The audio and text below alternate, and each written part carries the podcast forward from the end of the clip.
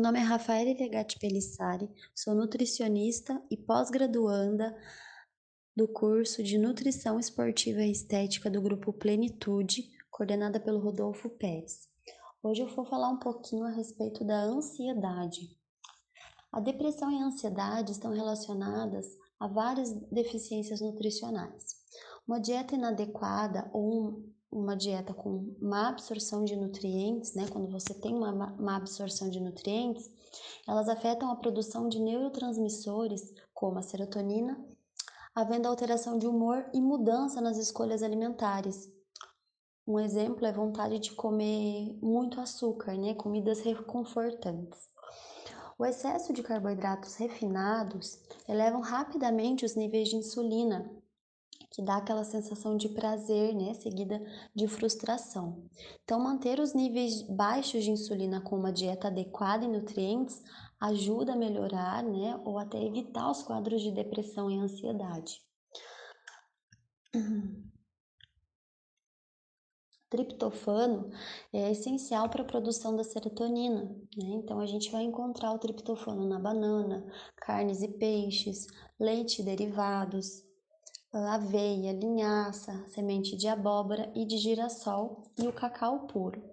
As vitaminas do complexo B são importantes na produção de serotonina e do GABA, né, com uma ação reguladora do humor e do estresse. Então a gente vai encontrar em carnes, leite, ovos, vegetais de folhas verde escura, feijão, no fígado.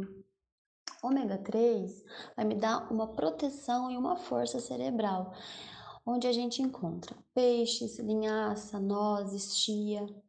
Já o magnésio é, tem uma ação no nosso sistema nervoso, é, no nosso sistema nervoso e cerebral, melhorando os quadros de depressão e ansiedade. Então a gente vai encontrar também na aveia, na semente de abóbora, gergelim, na soja, no grão de bico, nozes.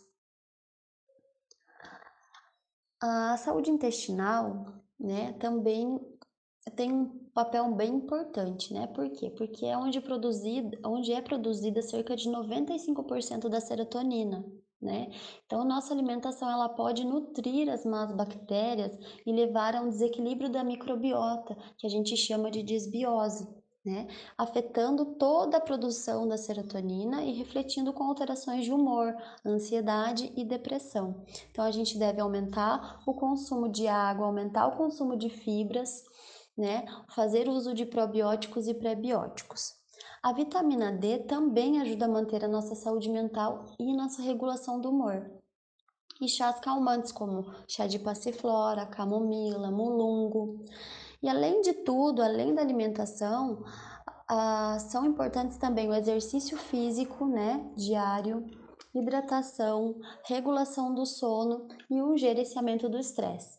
Então, se você é, sofre de ansiedade, procure um nutricionista para te orientar e te ajudar é, a comer melhor, a, a ter um, um, planejamento alimentar melhor, para que você possa é, melhorar este quadro. Bom, é isso, espero ter ajudado vocês. Até a próxima!